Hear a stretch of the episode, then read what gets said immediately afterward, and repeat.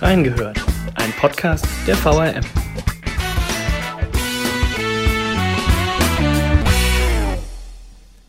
Der Wiesbadener Kurier feiert 75. Geburtstag.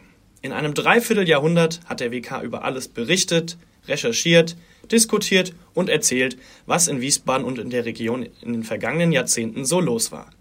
Eben zu diesem ganz besonderen Anlass haben wir uns natürlich auch etwas ganz Besonderes für euch ausgedacht. Denn zu unserem Jubiläum gibt es nicht nur eine Beilage, die ihr, liebe Leser, in unseren Printmedien lesen könnt. Nein, denn der Taunussteiner Lokalredakteur Matthias Gubo und meine Wenigkeit, Henry Solter, produzieren heute eine ganz besondere Podcast-Folge von Reingehört. In dieser Folge geht es um die Unterschiede von heute zu damals. Sprich, wie sah der Redaktionsalltag damals aus? Und welche Umstellungen haben sich durch die immer weiter fortschreitende Digitalisierung ergeben? Dazu zählt natürlich auch, wie sich unser Handwerk im Laufe der Jahre verändert hat. Nicht getreu nach dem Motto, früher war alles besser, stürzen uns aber auch nun in unsere Spezialpodcast-Folge. Wir haben reingehört. Und damit herzlich willkommen zu unserer Spezialfolge von Reingehört. Bei uns ist heute Matthias Gubo zu Gast. Ja, es kommt mir jetzt schon beinahe wie ein Affront vor, aber Herr Gubo, dürfte ich Sie bei diesem Gespräch duzen? aber gern.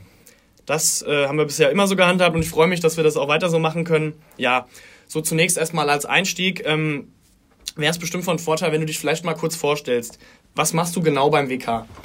Ich bin Lokalredakteur äh, aus tiefster Überzeugung und arbeite in der, in der Bezirksredaktion und bin da in der Hauptsache für Taunusstein zuständig, äh, weil Taunusstein als größte Stadt in unserem Verbreitungsgebiet, also im Rheingau-Taunus-Kreis Verbreitungsgebiet, äh, auch die meisten Leser und Abonnenten hat und Taunusstein deshalb jeden Tag mindestens eine Seite Berichterstattung bekommt. Mhm. Du hast schon angesprochen, Lokaljournalist aus Leidenschaft. Ja. Ähm, das hört sich für mich so an, dass der Journalismus eigentlich schon immer dein Traumberuf war. Oder hattest du vielleicht früher irgendwie, bevor du angefangen hast, andere Pläne?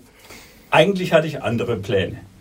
Äh, ich wollte eigentlich Theologie studieren und katholischer Pfarrer werden. Ja, und warum hat das nicht funktioniert? da ist mir eine hübsche junge Frau dazwischen gekommen. Und, dann da, wurde es nichts mit Theologie. Ne?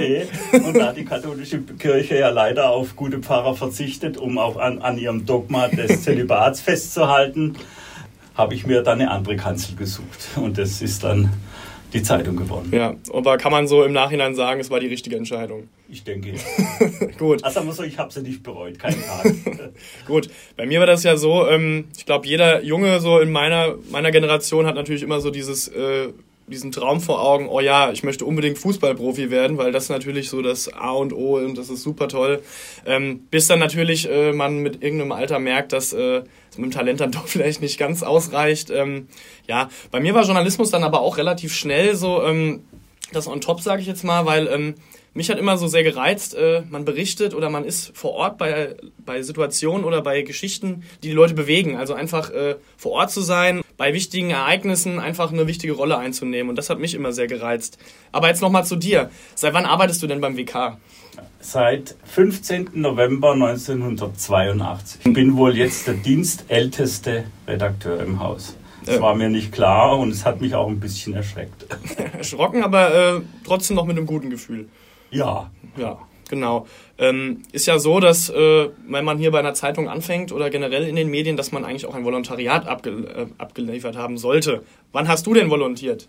Gar nicht. Gar nicht. Und ich bin die ganz große Ausnahme. Ja. Ich habe in, nach meinem Abitur in, Würden, in meiner Heimat in Württemberg äh, Kommunikationswissenschaften in München an der Ludwig-Maximilians-Universität äh, mhm. studiert dort bei dem Doyen unserer, unseres Fachs äh, bei Professor Dr. Rögele und habe mich sehr, sehr, sehr schnell, deshalb die Überzeugung, äh, auf den Lokaljournalismus spezialisiert. Mir war klar, ich will nicht großer Fernsehstar werden oder äh, für das Heute-Journal nach Washington gehen, sondern ich werde später in, einem, in einer Lokalredaktion arbeiten. Und Daraufhin habe ich mein ganzes Studium auch in den Nebenfächern in Soziologie und amerikanischer Kulturgeschichte abgestellt und äh, habe dann auch eine entsprechende Masterarbeit, nee, Magisterarbeit, Master hat mein Sohn mhm. gemacht, Magisterarbeit gemacht, nämlich über freie Mitarbeiter im lokalen Bereich und habe dann äh, mir einen Job gesucht. Äh, parallel dazu, und das war der Grund dafür, dass mir das Volontariat erspart blieb, habe ich äh, die ganze Zeit für meine Heimatzeitung, die Heilbronner Stimme, Schrägstrich Hohenloher Zeitung, als fester freier Mitarbeiter gearbeitet mhm. und konnte natürlich da ein ziemliches äh, Konvolut an, an Arbeit und Erfahrung vorweisen. Und das hat die damalige Chefredaktion hier beim Kurier überzeugt, dass man mich, damals waren es wirklich andere Zeiten, die haben händeringend Kollegen gesucht. Ja. Äh, und dann äh, haben sie mich genommen. Es kam, glaube ich, auch noch dazu, dass ich in München studiert habe und nicht in Mainz, was jetzt nichts gegen Mainz ist, aber das damalige Institut war zwar war ein bisschen zu sehr auf die Statistik ausgelegt und weniger auf den Journalismus. Und Professor Röbele hatte natürlich einen guten Ruf bei den Fachleuten. Mhm. Und offensichtlich habe ich die Erwartungen nach einem, ein, nach einem schweren Einstieg, ganz sicher, äh, aber erfüllt. Und als ich dann von, ich war zu den ersten Monate in der Wiesbaden-Redaktion und bin dann in den Bezirk gewechselt und ich glaube, das war für beide Seiten eine gute Entscheidung. Ich bin dort angekommen, weil mit Wiesbaden als solches hatte ich lange Zeit große Probleme. Also um ehrlich zu sein, äh, nachdem ich hier angekommen war, wollte ich eigentlich gleich wieder weg. Ja. Ähm, da gehen wir jetzt auf, kommen wir auf jeden Fall gleich nochmal darauf zurück, dass du wieder weg wolltest aus Wiesbaden. Ähm, wollen aber nochmal kurz äh, darauf zurück. Du hattest ja dann, äh, indem du für in der Heilbronner Zeitung gearbeitet hast, auch die Praxiserfahrung, die wir jetzt auch hier durch unser Volontariat eigentlich bekommen würden. Zur Erklärung jetzt nochmal für unsere Hörer. Äh, unser Volontariat ist so aufgebaut, dass wir zwei Jahre lang äh, durch alle Abteilungen jetzt hier bei der VRM switchen und eigentlich alles mal kennenlernen. Weil vorher haben wir natürlich auch alle ein Studium abgeschlossen. Äh, ist aber oft so, dass man in diesem Studium sehr, sehr wenig Praxisbezug hat. Und ähm, Fakt ist, im Journalismus ist eigentlich alles Praxis und äh, man muss Erfahrungen sammeln und genau das äh, machen wir hier auch gerade.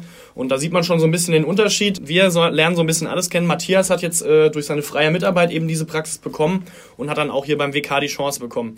Aber jetzt kommen wir nochmal zu dieser prägnanten Aussage. Du wolltest aus Wiesbaden direkt wieder weg. Warum? Ich wollte mit der, mit der Stadt Wiesbaden lange nicht warm. Mhm. Ich habe mich immer gewundert, warum die Wiesbadener so einen Dünkel haben und ich habe keinen Grund dafür gefunden. In der Zwischenzeit äh, habe ich verstanden, dass Wiesbaden eigentlich von seiner Umgebung lebt und von seinem Umland. Als Teil des Rhein-Main-Gebiets, von seinen Nachbarn, dem Rheingau, dem Untertaunus, von Frankfurt und Mainz. Als ich mich ein bisschen mehr mit der Geschichte von Wiesbaden äh, befasst habe, gerade äh, Jahrhundertwende, Kaiserzeit und so weiter, habe ich auch äh, so langsam kapiert, warum so ein, so ein immanenter Stolz da ist. Aber eben diese Zeiten waren, sind längst vorbei und ich glaube, die Stadt hat einigermaßen gebraucht, um, um äh, sich eine neue Rolle oder einen neuen äh, Verständnis zu finden, weil es war nicht, es ist halt nicht mehr Kaisers Lieblingsbad. Es gibt weder den Kaiser noch gibt es viel Kur hier in der Zwischenzeit. Ja.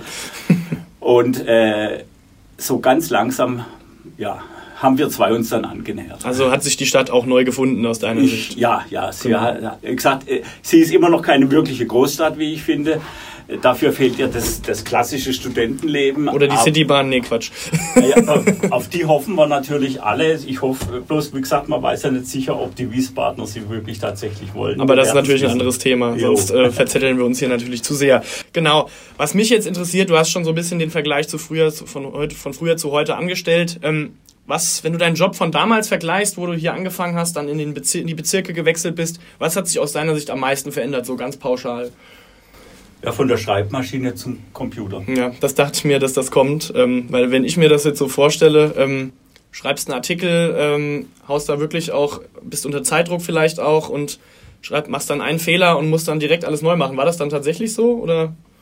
Äh, wenn ich sie auf Manuskript geschrieben habe, ja. mein Gott, wurde es äh, wurde nachher von Hand verbessert. Mhm. Das war nicht das Problem. Oder diese klassische äh, Schere und Leim, das heißt, was weiß ich, man hat einen Text geschrieben und hat auf einmal festgestellt, man hat ihn von der Folge her falsch aufgebaut. Ja. Dann konnte man im besten Fall die Schere nehmen, das Manuskript auseinanderschneiden äh, die Reihenfolge der Kapitel, der, Kapitel der, der Absätze ändern, mhm. hat es zusammengeklebt und äh, dann ging es in die Sätze rein. Ja, also. Aber ich muss schon sagen, wenn ich jetzt äh, am Computer sehe, oh, da passt vielleicht hinten und vorne nicht, dann kann man natürlich äh, zwei Mausklicks und dann ist es fertig. Also ich du meinst die Länge der Texte? Ja, unter anderem. Ja, deshalb haben wir ja auch immer gelernt, dass das Wichtigste vorne im Text stehen muss und ein guter Text immer von hinten kürzbar ist. Man darf sich ein Rosinchen für hinten aufheben, aber das darf, äh, wenn es wegfällt, nicht fehlen. Ja.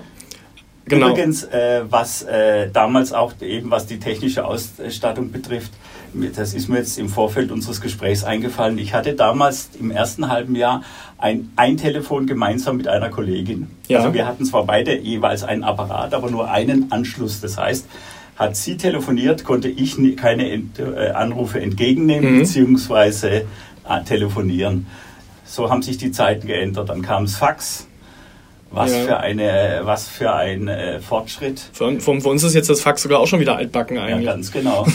und dann kam irgendwann die digitale Technik, E-Mails und später ja. dann die Arbeit am Computer direkt. Genau. Stichwort digital. Ähm, was kannst du heute mit diesem Begriff Crossmedia anfangen und lässt du dich da auch noch voll drauf ein oder wie kann ich das verstehen bei dir?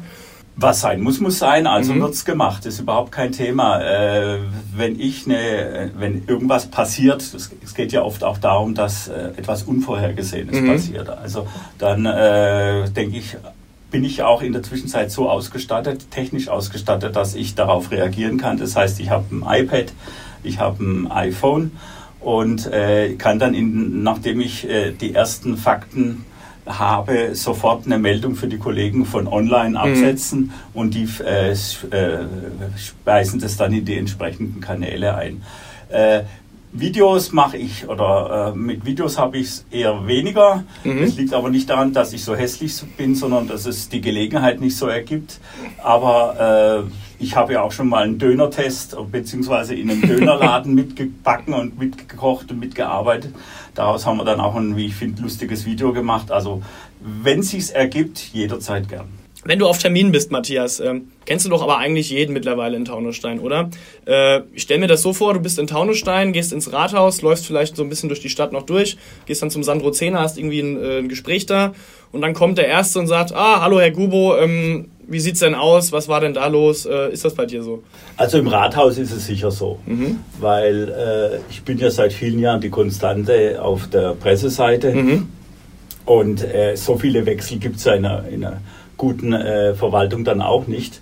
Äh, da ist es wirklich so. Aber wenn ich durch die Stadt laufe, kenne ich natürlich viele Menschen, aber Gott sei Dank kennen die meisten mich zwar auch als Zeitungsmann, aber ich werde auch äh, von vielen als, als der Privatmensch Kubo wahrgenommen. Mhm. Und das ist, das, dafür bin ich dankbar und das ist mir auch wichtig, weil ich hatte mal ein erschreckendes Erlebnis. Das war äh, beim ersten Sommerfest unserer Tochter in der ersten Klasse. Ja. Und ich bin da, es war draußen auf einer Wiese und äh, ich bin da so von Grüppchen zu Grüppchen gegangen, um sich mit den Eltern zu unterhalten und sie auch kennenzulernen. Und immer erstarb das Gespräch, wenn ich dazu trat. Und irgendwann ging ich zu meiner Frau und sagte, kannst du mal an mir riechen, ist mein Deo versagt oder was ist los? Äh, und dann meinte sie, nee, nee, nee, aber du bist von der Zeitung, die denken jetzt, du schreibst alles mit und machst am nächsten Tag in die Zeitung. Und Menschen zu finden, die zwischen dem Journalisten Gubo und dem privaten Gubo unterscheiden können, war nicht einfach. Ja. Und das hängt auch von der eigenen Disziplin ab, dass man, wenn man Freunde und Bekannte hat, äh, auch denen ganz klar machen muss, ich bin heute nur als dein Freund, als dein Nachbar da und ich habe weder Block noch Stift dabei und auch nicht im Kopf, weil nur dann habe ich auch eine Chance, äh, in Taunusstein heimisch zu sein mhm. und nicht, äh, nicht nur der, der, der, Zeitungsmann in Taunusstein zu sein. Und das ist mir wichtig, weil wir leben dort jetzt seit über 30 Jahren. Unsere Kinder sind dort geboren bzw. aufgewachsen und das wäre das wäre sonst nicht machbar gewesen, weil ja. ich ein Mensch bin, der auch gesellig ist und der gern sich mit anderen Leuten trifft und unterhält und äh, da muss es auch eine andere Ebene als nur die mit Block und Bleistift geben. Ja. Ich habe so ein bisschen den Eindruck, ähm, wenn ich das jetzt auf mich beziehe, ähm, bei mir wissen auch mein ganzer Bekanntenkreis weiß, dass ich Journalist bin, auch beim WK hier bei der VRM. Da habe ich aber eher das Gefühl, dass die Leute das schon besser irgendwie äh, filtern können, sage ich. Also da ist es nicht, wenn ich irgendwo hinkomme und äh, irgendjemand äh, sagt über irgendwas ein bestimmtes Wort oder äh, äußert sich vielleicht abfällig über irgendeine Sache. Genau, dass ich das jetzt nicht direkt irgendwo abtippe und äh, veröffentliche. Ich meine, dafür sind vielleicht auch der Bekanntenkreis nicht wichtig genug, aber ähm, äh, ich habe irgendwie das Gefühl, dass das früher vielleicht noch so ein bisschen mehr Ehrfurcht vor, äh, vor der Zeitung war. Wie siehst du das? Sagen wir so, ja, also die Zeitung hat ja, war ja oder ist ja nach Umfragen, wie es auch jetzt wieder bestätigt wurde, bei den Menschen äh, das Kommunikationsmedium mit der höchsten, mit dem höchsten Ansehen und der höchsten Glaubwürdigkeit. Das mhm. wurde jetzt gerade ja auch während der Corona-Zeit mehr als bestätigt. Aber umgekehrt müssen wir ja auch ehrlich sein, äh, unsere, wir verlieren an Auflage. Es gibt es werden weniger, die uns lesen. Und von daher verschiebt sich auch das Interesse bzw. die Aufmerksamkeit der Menschen gegenüber den Journalisten. Mhm. Äh, ich kann mir vorstellen, dass viele junge Taunussteiner heute, was weiß ich, irgendwelche Podcast-Stars oder äh, Influencer zum Beispiel? Ja, danke, genau. das war das Wort. Internet-Influencer besser kennen als den Lokaljournalist vor Ort. Kann ich jetzt beleidigt sein oder ich kann versuchen, dagegen anzusteuern. Mhm. Es ist halt so, ich versuche es halt, aber mehr als versuchen geht nicht. Ja. Wir hatten das jetzt schon so ein bisschen angesprochen. Äh, wenn wir jetzt so ein bisschen auf deine Zeit nochmal vom Kurier gucken, ähm, was waren vielleicht so Erlebnisse und Geschichte, mit denen du dich beschäftigt hast, an die du heute noch zurückdenken musst? Ich denke da vielleicht so an wirkliche Knaller vielleicht, die dich auch irgendwie handwerklich auch stark gefordert haben. Oder gab es vielleicht ein Erlebnis, was dir irgendwie extrem in Erinnerung geblieben ja, ist? Es gibt ein Erlebnis, das mir extrem in Erinnerung geblieben ist und das mich bis heute an, äh, das mir bis heute antreibt, ja. äh, es besser zu machen. Äh, ich habe festgestellt, dass die, die interessanteste Nachricht für die Leser sind Menschen. Mhm. Das müssen jetzt nicht nur schlechte Nachrichten sein, das können auch positive Nachrichten sein. Und äh, für mich ist einer der Gründe, ist mir so im Nachhinein klar geworden, warum ich äh, in der Medienwirtschaft gelandet bin, ist, hier habe ich Kontakt zu ganz vielen Menschen. Ja. Und äh, ich bin ja auch nicht gerade kontaktscheu, von daher hilft mir das. Und mir ist eine Geschichte in meiner langen Laufbahn als Zeitungsmann hier, die hatte ich in dem Augenblick, als sie eine Geschichte war, nicht gesehen. Mhm. Und diese Geschichte, die treibt mich bis heute an. Es geht um Schorsch Weiß. Das, äh, das ist schon, ich glaube, 25 Jahre ja. her. In Wambach wurde die äh, Kanalisation saniert, deshalb musste die vielbefahrene Bundesstraße für mehrere Monate gesperrt werden. Mhm. Es folgte ein absolutes Verkehrschaos im Untertaunus, weil das einer der wichtigsten Pendlerstrecken nach Wiesbaden ist. Es wurde sogar die Ahrtalbahn reaktiviert, was aber nicht viel gebracht hat. Und Schorsch Weiß war der Baustellenleiter in, in Wambach und äh, hat zwei Schichten gefahren jeden Tag von 5 Uhr morgens bis 22 Uhr abends und er war immer da. Und ich habe. Ja, ein ganz schönes Pensum. Ja, genau. Und äh, ihm und mit seinen Leuten ist es gelungen, man höre und staune, das gibt es bei öffentlichen Baustellen auch noch, einen Monat vor der Zeit fertig zu werden. Da werden jetzt hier alle hellhörig wahrscheinlich, äh, hier mit Hessen Mobil und Schiersteiner Brücke und Salzbachtalbrücke und Ja, also so ich würde sagen, wer Schorsch weiß, äh, äh, Bauleiter in Berlin, wär, da würde der Flugzeug, Flughafen auch schon funktionieren. und äh, ich habe ihn öfter mal auf Baustellentermin erlebt. Er war die Seele und dieser, dieser Leute und dieses Betriebs und er hat äh, eine Szene, einer seiner Arbeiter kam, und weil er sich am Moniereisen die Hose aufgerissen hat. Oh je, okay. Und dann guckte er sich das Malheur an und Weiß ging an die nächste Haustür, klingelte, und dann kam eine ältere Frau raus und dann meinte er auf die Hose zeigend, Oma musste reparieren, sonst wären wir nicht fertig. und in dem Augenblick war dieser Mensch eine Person des öffentlichen Interesses und es wäre richtig toll gewesen, hätte ich das damals kapiert und hätte darüber eine Geschichte geschrieben. Über diesen Menschen, der als Ungarndeutscher vertrieben war. Also der hat, steht für ganz viele Schicksale unserer Leser.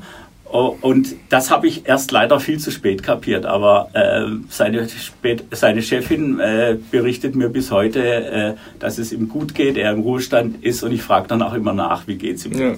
Also und von daher sind meine Lieblingsgeschichten Geschichten über Menschen und der Rest, das wird gemacht. Ja. Ob das jetzt das letzte Eisenbahnunglück auf der Ahrtalbahn war oder ja, ich will jetzt nicht nur schli schlimme Sachen. Ja. Es gab ja auch bestimmt sicherlich schöne Sachen, ja. die du dich gerne zurückerinnerst. Ganz bestimmt.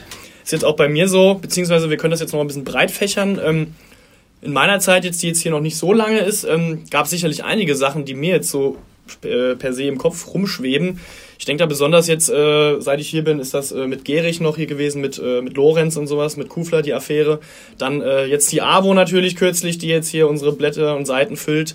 Ähm, was mir persönlich extrem stark hängen geblieben ist, äh, da hat mich der Kollege Wolfgang Degen damals äh, mit ins Gericht genommen beim Fall von Ali Bashar an dem Mord an Susanna. War für mich jetzt, der jetzt noch nicht so viel Erfahrung auch hatte im Gericht, äh, eine sehr prägende Erfahrung. Ähm, man sitzt dann da mit den Zuschauern, da sind Angehörige der Familie, der Opferfamilie.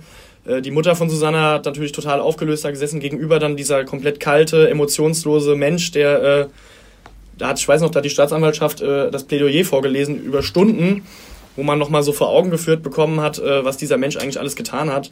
Und er sitzt dann total regungslos. Ähm, das Medienaufgebot war natürlich Wahnsinn. Ich muss sagen, wenn ich daran zurückdenke, kriege ich immer noch teilweise eine Gänsehaut. Ähm, was hast du so vielleicht in deinen Jahren, äh, seit du angefangen hast beim WK, auch noch so als Großereignis irgendwie, auch vielleicht von der Zuschauerrolle irgendwie so in Erinnerung? Also vielleicht gerade dieses äh, das Zugunglück äh, vorm Adolfsecker Tunnel. Mhm. Das steckt man nicht so einfach weg. Und auch ein anderes schlimmes Ereignis, das sind fünf Jugendliche bei einer Feier in einem, in einem Hütchen verbrannt. Oh, das ist gar nicht so lange her, ne? Doch, Bogel ist schon länger Bogel? her. Ja. Wann war das ungefähr? Oh, weißt du's?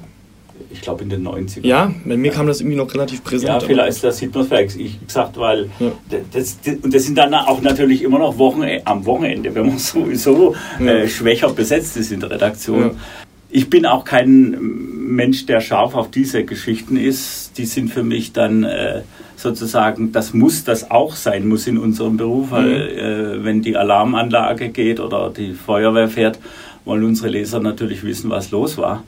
Aber äh, ich, ich berichte lieber über, äh, über weniger Blutrünstiges. Ich glaube, äh, da bist du nicht der Einzige. Nee. Ich glaube, wir Journalisten wollen natürlich grundsätzlich über Sachen berichten, die super laufen. Äh, aber wir sind natürlich dazu angehalten, Sachen, die eben nicht gut laufen, eben auch äh, an die Öffentlichkeit zu ja, Ja, nicht nur, es geht nicht nur um super, sondern es geht, also ich finde, ich sehe, sehe meine Rolle darin, dass ich äh, der Vertre äh, Vertreter bin für die Menschen vor Ort. Mhm. Äh, wenn ich sehe, dass äh, in die Stadtverordnetenversammlung in Taunusstein oder auch in anderen, es ist ja da kein großer Unterschied, die, ich glaube, so im Schnitt achtmal im Jahr tagen. Wenn es hochkommt, drei, drei bis 30 Menschen kommen, außer mhm. es ist ein Thema, das wirklich ganz, ganz viele bewegt, dann äh, bin ich halt derjenige, der für die Leute den Abend absitzt, um dann darüber zu berichten, damit sie informiert sind.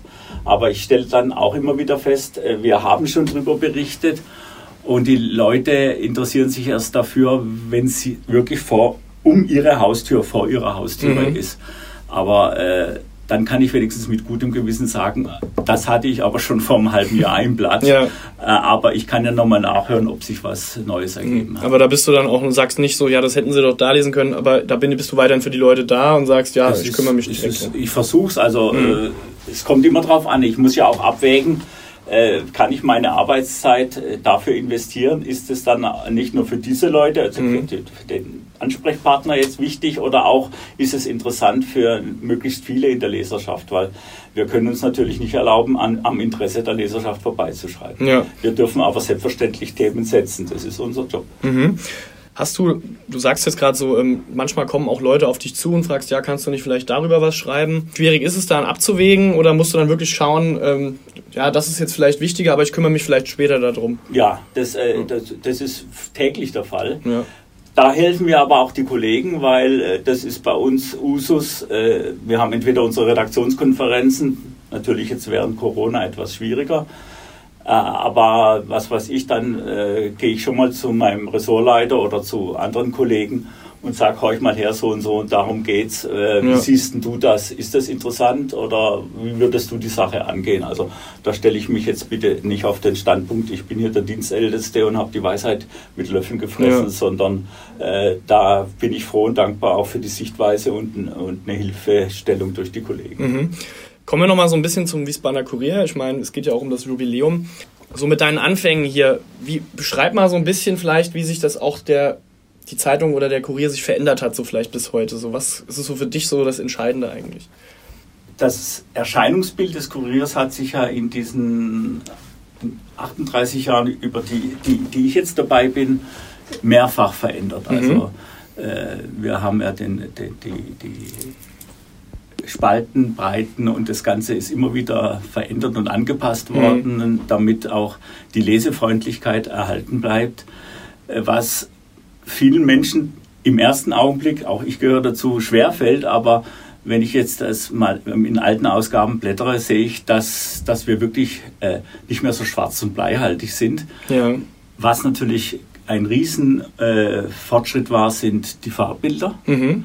Ich weiß noch genau, welches unser erstes Farbbild Ja, was war das? das war. Das war ein Bild von der katholischen Pfarrgemeinde St. Verustus in Bleidenstadt.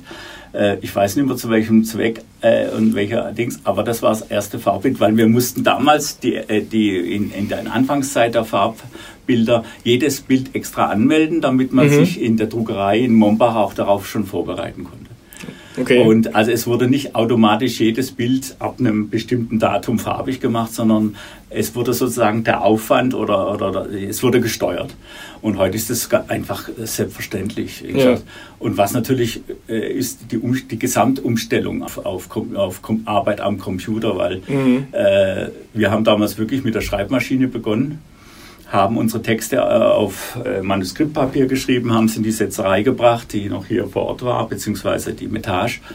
Am Abend wurden die Seiten dann hier gebaut. Wie, wie sah das so aus damals? Wie war dann dein Arbeitstag vielleicht so von den Stunden aufgeteilt? Musstest du dann, weil das mit der Setzerei dann länger gedauert hat, irgendwie früher oder früher kommen und dann bist du später gegangen oder wie war das genau? Äh, ja, unsere Arbeitszeiten sind ja so, so relativ fließend. Also Ja, genau. Dienstbeginn war so meistens gegen 10.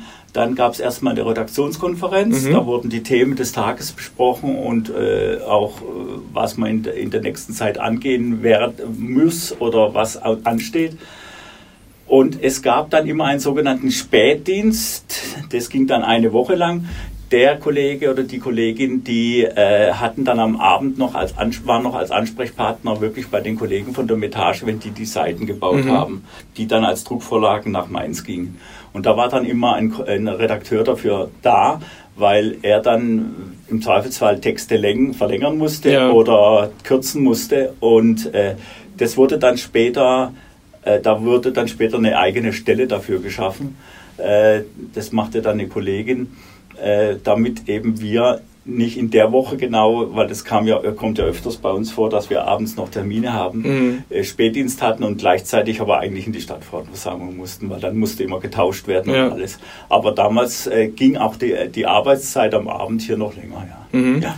Heute ist es ja möglich, dass was weiß ich, wenn ich zu Hause bin schon und es klingelt das Telefon und es ist irgendwas und ich muss recherchieren oder was, dann setze ich mich einfach ans iPad oder meinen PC und schreibe die Meldung Aus dem Homeoffice dann. aus genau. dem Homeoffice. Genau. Genau.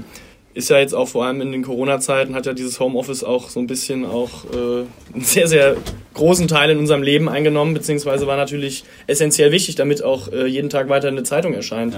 Ähm, wir haben jetzt so ein bisschen, wie gesagt, von früher gesprochen. Ähm, was mich jetzt mal noch ein bisschen interessieren würde, hast du das Gefühl, dass der Beruf des Journalisten früher mehr wertgeschätzt wurde? Ja. Weil, genau, ich habe nämlich jetzt so den Eindruck, jetzt auch mit Social Media und sowas, wo dann Begriffe mittlerweile äh, von bestimmten Klientels, Lügenpresse oder sowas sich etablieren und äh, man sieht das jetzt auch bei den ganzen Demos Das und so. ist aber das ist eine Kampagne von Menschen, die ja Genau, ich sag ja aus dem nicht, Klientel. nur, nicht nur äh, von Lügenpresse sprechen, sondern auch sagen, dass es kein Corona gibt. Ich Mhm. finde, diese Menschen äh, disqualifizieren sich ja selbst. Mhm. Aber äh, der Begriff des Journalismus oder des Journalisten wurde insofern verwässert durch die vielen neuen Medien, weil im Zweifelsfall äh, behauptet ja auch so ein Influencer im Internet oder was, er sei Journalist und Ja. da ist, wie ich finde, schon ein großer Unterschied da. Weil, äh, Ist ja nicht der- auch so, dass freier Journalist auch eine, keine geschützte Nein, Berufsgruppe das ist? kein geschütztes- genau. Also theoretisch kann ja jeder sagen, er wäre ein freier Ja, Journalist. und er kann einfach Mitglied werden in einem Journalistenverband, dann kriegt er auch einen Presseausweis. ja, genau. Also das, da- das, das ist, ja, ist halt so. ja. Aber äh, es kommt halt darauf an, äh, wie man seinen Beruf angeht und wie ernsthaft man ihn macht. Und, äh, aber dadurch, dass wir eben auch äh, nur noch einer von mehreren, wenn auch kein unbedeutender Mitspieler auf dem Markt sind, Mhm. äh, verwässert es oder äh, äh, gibt es zu viele oder gibt es viel mehr davon? Ja. Also wenn ich jetzt zum Beispiel auch sehe, jetzt die neuesten Geschichten um den fürchterliche Geschichte mit den toten Kindern in Solingen und wie Mhm. sich da RTL und, und die Bildzeitung mal wieder auch nach äh, Kräften blamiert haben, äh, das, das hilft dem, ganz, dem, ganzen Berufssparte nicht. Mhm. Da sollte man ein bisschen mehr Sorgfalt und auch Menschlichkeit walten lassen. Ja. Und das geht durch die Medien ich spreche, ja nicht, ich, ich, ich, spreche ja nicht von sozialen Medien, sondern von unsozialen Medien äh, verloren. Ja, Und damit auch die Achtung. Ja, genau. Stichwort Achtung. Ähm, Journalisten sind eben, wie du schon gesagt hast, eben genau wichtig, auch zwischen vielleicht diesen neuen aufkommenden, ich sage jetzt nicht Trend, aber Fake News und sowas, also dass bewusst falsche Informationen verbreitet worden sind, äh, dass sie das filtern so ein bisschen. Das ist ja dann auch eine wichtige Aufgabe. Warum ist es trotzdem, wie gesagt, wir haben es schon angesprochen, aber warum ist es trotzdem wichtig, dass äh, Journalisten weiterhin so eine wichtige Arbeit vollziehen oder weiterhin äh, bei, nach bestem Gewissen ihren Job nachgehen? Damit, damit die, äh, die äh, Lügenverbreiter und die Hetzer äh, nicht äh, das Oberwasser in der, mhm. im Nachrichtensumpf bekommen, sondern das, wie die Umfragen immer wieder beweisen, die glaubwürdige Tageszeitung äh, weiterhin sagt, das stimmt nicht, es war so. Solange wir unsere Arbeit gut machen, sprich nachfragen, recherchieren und nicht alles einfach nur glauben, äh, können wir ein, können wir ein, nicht das, aber ein Korrektiv sein und dann haben die Menschen die Möglichkeit, sich eine eigene Meinung zu bilden. Und da hoffe ich immer noch auf den gesunden Menschenverstand, dass dann viele überlegen und sagen, äh, ja, also das scheint mir eher wahrscheinlich als, als, als das andere. Mhm, genau. Also man auch so ein bisschen so eine Art vielleicht Kompass für die Menschen ist, ja. die sich äh, einfach nach uns bewegen können und äh, einfach merken. Nein, ich will den Menschen die Chance geben, mit ordentlichen Informationen äh, sich ihre eigene Meinung bilden mhm. zu können. Die äh, Kommunikationswissenschaft äh, hat schon vor vielen Jahren bewiesen, dass wir äh, die Meinung der Menschen nicht ändern können. Wir können sie im Zweifelsfall nur verstärken. Stichwort Schweigespirale von der Frau Nölle-Neumann. Aber äh, ich, ich gebe trotzdem die Hoffnung nicht aus, äh, auf, dass wenn ich die Menschen möglichst umfassend, fair und ausgewogen informiere, dass Menschen ohne Verblendung sich dann ihre Meinung bilden können. Das muss nicht meine mhm. Meinung sein, aber das muss eine Meinung sein, die auf Fakten beruht. Ja.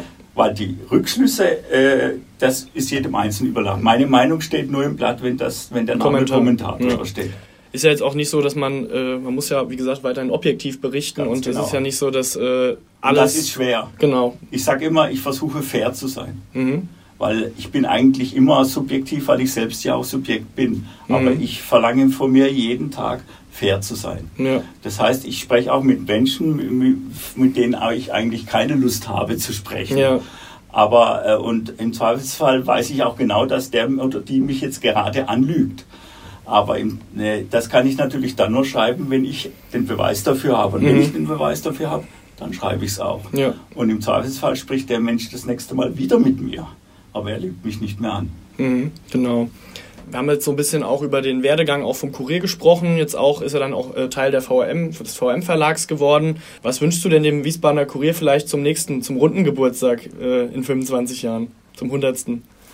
Dass er immer noch so viele gute Journalisten im Haus hat, junge Journalisten wie jetzt, dass er die ganzen Veränderungen unserer Branche, die im Augenblick ja dramatisch sind, gut übersteht. Und da habe ich äh, relativ gute Hoffnung, nicht weil ich das jetzt einfach so sage, sondern weil ich in den letzten Jahren und Jahrzehnten erlebt habe, dass man in der Verlegeretage immer recht gute Entscheidungen getroffen hat, weitsichtige Entscheidungen und auch für die meisten Mitarbeiter und Kollegen äh, tragbare Entscheidungen getroffen hat. Mhm. Und äh, wir so gut aufgestellt sind, was Crossmedial betrifft, was aber auch die Printmedien betrifft, dass wir diese schwierige Zeit nicht nur überstehen, sondern gestärkt daraus hervorgehen und äh, weiterhin äh, der Platzhirsch in, in Wiesbaden und Umgebung sind. Gut. Wir haben aber noch ein weiteres kleines Special vorbereitet, äh, jetzt so ein bisschen zum Abschluss. Das Reingehört-Team hat sich für uns ein paar Kurzfragen ausgedacht, die wir beide beantworten sollen. Die Aufgabe ist dabei, dass wir das direkt das sagen, was uns gerade durch den Kopf geht. Ich kenne die Fragen ebenfalls nicht, um die Authentizität auch zu wahren. Ähm, ja, wir haben jetzt die Fragen gerade reingereicht bekommen. Danke an das Team nochmal. Ähm, ja, Matthias, willst du gerade anfangen, mir eine Frage zu stellen? Welchen Text würdet, würdet ihr gerne heute, würdest du heute gerne nochmal schreiben? Boah, das ist äh, tatsächlich nicht so einfach. Ich hatte aber ähm, am Anfang meiner Zeit in der Lokalredaktion ähm, einen Text, da ging es um, oh, ich glaube, da, da ging es irgendwie um die Umweltbelastung in der Stadt Wiesbaden. Also das war auch nur so ein Zweispalter. Da habe ich äh, jemanden aus dem äh, Grünflächendezernat, glaube ich, äh, zitiert, beziehungsweise ähm, ich glaube sogar den, nee, sogar den Herr Kowol war das, äh, den Dezernenten. Und ähm, da habe ich irgendwie äh, in dem Zitat was falsch äh, wiedergegeben, was eigentlich äh, ein absoluter Lapsus ist auch tatsächlich. Ähm, dann war ich zusammen mit Kollege Domes auf äh, einer Sitzung in, der, äh, in einem Ausschuss wo auch äh, besagter Herr Kowol war. Dann hat mich ein Mitarbeiter aus dem Dezernat von Kowol irgendwie angesprochen, ja, hier, wir haben das hier gerade gesehen im, im, im E-Paper und das stimmt so nicht. Und dann ich mir natürlich das Herz in den Boden gerutscht und direkt wieder in die Redaktion rein und diesen Text korrigiert. Und ich muss sagen, das war so ein bisschen so der erste Schuss und äh, seitdem nie wieder. Und ich glaube, den würde ich direkt nochmal neu schreiben. Aber ich glaube, das ist, äh, das hast du ja A, gut gerettet. Ja. Und B, äh, im Zweifelsfall steht am nächsten Tag ein Korrekt in der Zeitung und dann stellen wir den Fehler richtig. Ja. Äh, und äh, dann haben wir auch wieder gut gearbeitet. Ja. Ich muss sagen, äh, Kollege Domes hat mir da auch äh, sehr gut geholfen. Äh, ich bin auch froh, dass man dann als junger Mitarbeiter noch von den Älteren, sag ich jetzt mal, gut betreut wird. Ja, nächste Frage an Matthias. Ähm, was war die beeindruckendste Persönlichkeit, die du interviewt hast oder die du vielleicht noch interviewen willst? Als Lokaljournalist äh, ist es ja manchmal schwierig. Mich interessieren die Menschen am meisten oder reizen am meisten, die, die nicht in die Zeitung wollen. Mhm. Die sagen, ach, das ist doch ganz selbstverständlich, was ich mache. Äh, da, was, da wollen Sie was drüber schreiben? Ach, das mache ich doch schon so lange. Und genau die Menschen, finde ich, die, die haben es verdient, auch mal in der Öffentlichkeit wahrgenommen zu werden. Mhm. Also, da will ich gar keinen Namen nennen, sondern glaube, jeder äh, äh, kann sich darunter einen Menschen in seiner Bekanntenkreis vorstellen, von dem er sagt, genau, den sollte er eigentlich auch mal in der Zeitung ja, vorstellen. Okay. Dann meine nächste Frage. Was ist aus deiner Sicht das Tollste an unserem Beruf? Ja, das Tollste ist, das hast du, glaube ich, auch in unserem Gespräch äh, sehr gut äh, auch rausgebracht, äh, mit so vielen verschiedenen Menschen, jetzt nicht nur hier äh, bei uns auf der Arbeit, sondern einfach generell auf Terminen äh, in Kontakt zu kommen, verschiedene Sichtweisen äh, zu verstehen. Ich finde, das war jetzt auch besonders im Lokaljournalismus, wo du vielleicht Leute hast, wo du denkst, ah, ich weiß nicht, ob das genau das Richtige ist, aber dann triffst du auf einmal Menschen, die ähm, so viel zu erzählen haben, so viel äh, Erfahrungsschatz haben und äh, ich finde, das bringt einen selbst auch als Person sehr, sehr viel weiter, sehr weil man gut, ja. so viele Sichtweisen einfach kennenlernt und äh, das prägt natürlich auch. Ja. Äh, nächste Frage an Matthias. Ähm, was war denn das peinlichste Erlebnis im Job oder was würdest du heute anders machen? Also peinlich, ja, den Telefonat mit einem Kellermeister im Rheingau. Ja. Der, wie mir die Kollegen aber eben leider viel später erst gesagt haben, eine ganz hohe Fistelstimme hatte. Und ich dachte, es sei eine Frau. Oh. Und äh, es war. Äh, vom, ich glaube, vom preußischen Weingut oder was. Mhm. Also äh, auch noch mit einem Haufen Titeln dran. Ja. Und ich dann meine gute äh, Erziehung ausgepackt habe und meinte, ja, vielen Dank, gnädige Frau, jawohl, alles gut. Und die Kollegen im Rheingau lagen schon alle lachend über ihren Schreibtischen, weil sie das mitgebracht äh, bekommen haben. Und als ich dann aufgelegt habe und einigermaßen, oh, ein Glück, hat man ja damit gemeint, ja, das war keine Frau, das war ein Mann. Oh. Aber er es war nicht nachtragend, weil ich hatte ihn dann nochmal angerufen und hat gemeint, das wird ihm mit seiner Stimme öfters passieren. Aber das ist doch schön, dass äh, die Leute das dann auch noch positiv machen. Ja, Gott sei Dank, Gott sei Dank. äh, ein euer Schreibtick eine Floskel, Wortsatzkonstruktion, das du gerne verwendest?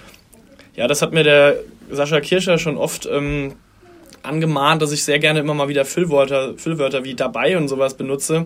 Ähm, was aber auch immer, das ist so ein Insider vielleicht, der in der Sportredaktion immer sehr gern herrscht, äh, den ich aber auch sehr gern übernehme, ist das Wort freilich. Ach ja. Ja, das Wort freilich. Ähm, musst du mal darauf achten, in den Sporttexten steht sehr oft das Wort freilich. Ach ja. Und das, das habe ich tatsächlich auch gern übernommen, weil ich finde, das ist einfach ein sehr schönes Wort und das kann man super äh, einbauen.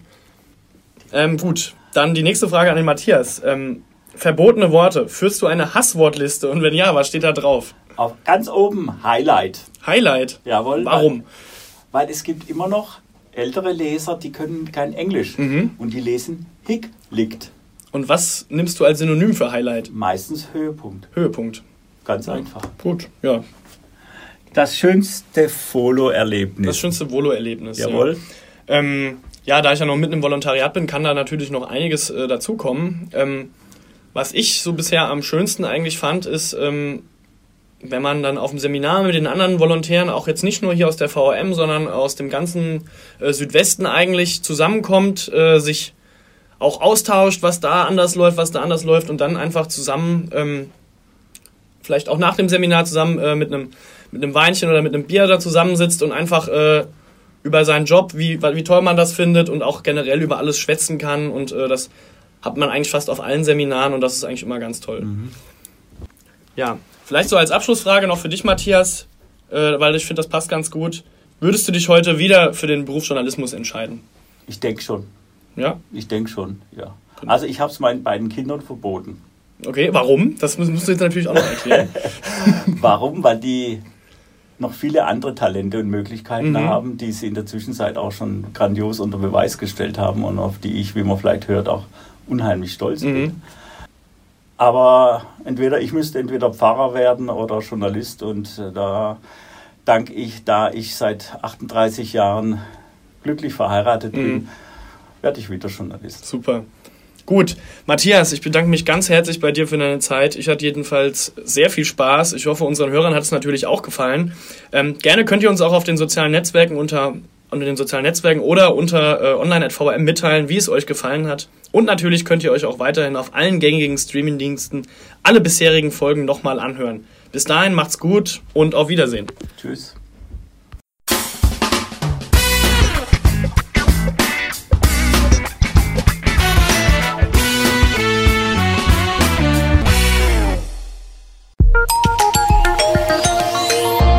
Ein Angebot der VRM.